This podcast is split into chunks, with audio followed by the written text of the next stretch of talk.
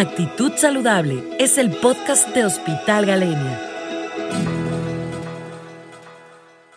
Soy el doctor José Luis Vargas Segura, neumólogo del Hospital Galenia, eh, neumólogo clínico intervencionista y el día de hoy voy a dar una plática de asma.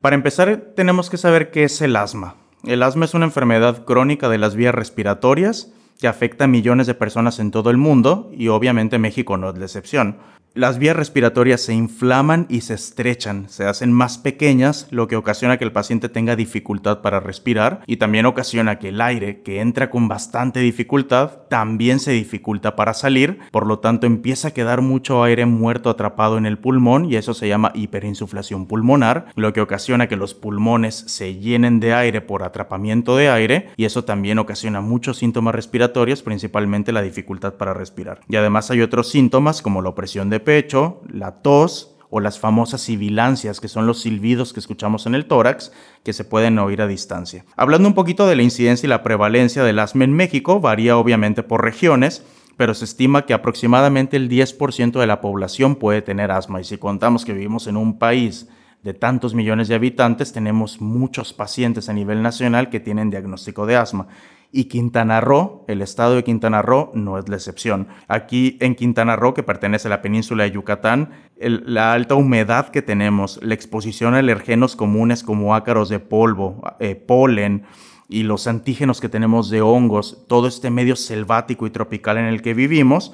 la incidencia y la prevalencia todavía es más alta en este estado si lo, si lo dividimos por estados dentro del país. El clima, las desencadenantes ambientales específicos, eh, generan exacerbaciones de asma y obviamente son síntomas que pueden ser más persistentes en esta región y que más debemos de darle énfasis para tratar. Los factores de riesgo principalmente incluyen eh, familiares, carga genética que tiene diagnóstico de asma, la exposición constante a alergenos o irritantes ambientales, el tabaquismo es un, es un factor de riesgo importantísimo para desarrollar asma o presentar crisis y también la obesidad. Es importante detectar todos estos factores cuando están presentes para poder trabajar en ellos y disminuir los síntomas y el control del asma. Los síntomas típicos del asma los vamos a dividir en síntomas cardinales. Los síntomas cardinales del asma principalmente son cuatro. El más famoso y conocido son las sibilancias. Sibilancias son los silbidos que pueden salir del pecho del paciente, que es justamente por la estrechez de los bronquios. Y cuando las sibilancias son bastante fuertes o la obstrucción bronquial es muy grande, podemos escuchar estas sibilancias audibles a distancia, que es clásicamente cuando el paciente nos comenta me chilla el pecho o me chifla el pecho, principalmente por las noches antes de dormir, por la madrugada o por la mañana al despertar.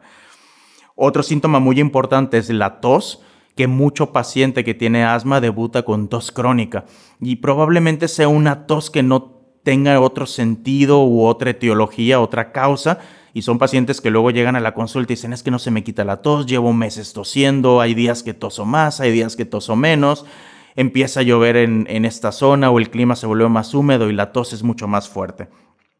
Otro síntoma importante es la falta de aire, que justamente lo platicamos eh, anteriormente. Y lo otro es la opresión en el pecho. Más que dolor en el tórax, es una sensación de que el pecho aprieta, que es una opresión en el pecho, que se exacerba también con la respiración profunda y que limita también la capacidad para respirar del paciente. Esos son los síntomas que pueden variar en intensidad y pueden variar en frecuencia. Y aquí ese es un punto muy importante porque muchos pacientes llegan a la consulta y dicen, es que yo he tenido múltiples bronquitis o tengo bronquitis de repetición o el médico familiar o el médico general me dijo que tenía bronquitis y me dio inhaladores como salbutamol o me la pasan inyectándome medicamentos derivados de la cortisona como dexametasona. Y muy seguramente la gran mayoría de estos pacientes que debutan con estas bronquitis de repetición realmente sea un diagnóstico de asma que no se ha establecido de, de manera formal. Entonces es importante tomar en cuenta para la población que si hay diagnósticos de bronquitis de repetición o estos síntomas persistentes o requieren múltiples inyecciones eh, de rescate o inhaladores o nebulizaciones, es importante considerar que el diagnóstico pudiera ser asma como diagnóstico diferencial de los cuadros. ¿Cómo lo diagnosticamos? Principalmente la historia clínica es lo que nos va a dar el punto relevante para poder considerar si un paciente puede tener asma o no. Pero obviamente la historia clínica no es suficiente, hay que valorar también los síntomas del paciente, que estos síntomas sean variables en intensidad y en tiempo. Quiere decir que hay días buenos, días malos, meses buenos, meses malos, temporadas del año mejores que otras, que esto caracteriza un paciente con asma, que hay épocas del año principalmente durante la primavera o durante el invierno, donde todos estos síntomas crónicos se exacerban y se vuelven peores. Y la forma de confirmarlo es por medio de una consulta de neumología con la historia clínica, con la variabilidad de la intensidad y frecuencia de los síntomas y realizar una prueba que es la más importante de todas, que es el estándar de oro para hacer el diagnóstico de obstrucción o el diagnóstico de asma que se llama espirometría simple y con, respuesta, y con respuesta al broncodilatador. Eso quiere decir que el paciente llega a la consulta de un neumólogo,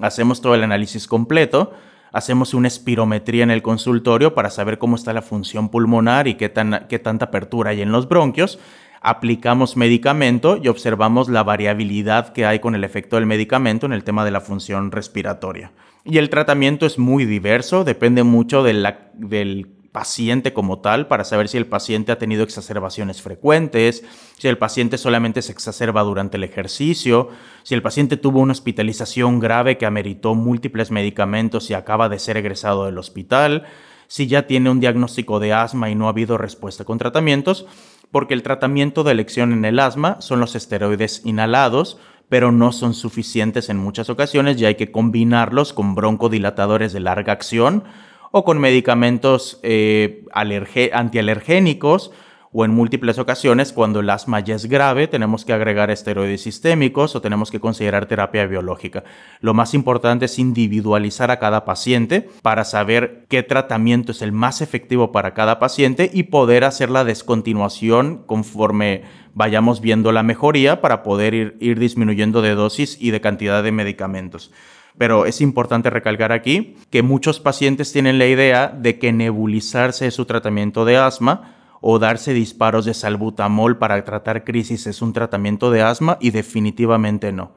El asma es una enfermedad que debe de ser tratada con medicamentos para asma hasta poder llegar el momento de controlar al paciente y poderle armar un plan de acción para escoger qué tratamiento puede estar reiniciando depende los flujos pulmonares que vayamos conociendo en su historial médico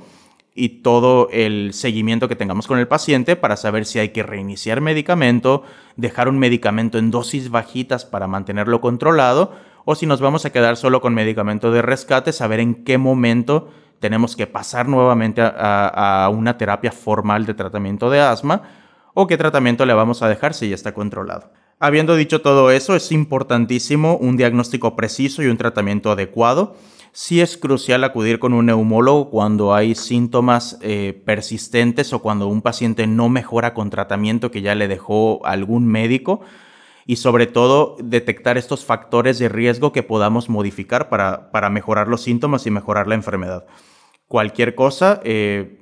Siempre es importante una valoración formal para poder controlar los síntomas y sobre todo lo más importante de todo, prevenir estas exacerbaciones o estas crisis que pueden poner en riesgo la vida de un paciente. Muchísimas gracias. Actitud Saludable es el podcast de Hospital Galenia.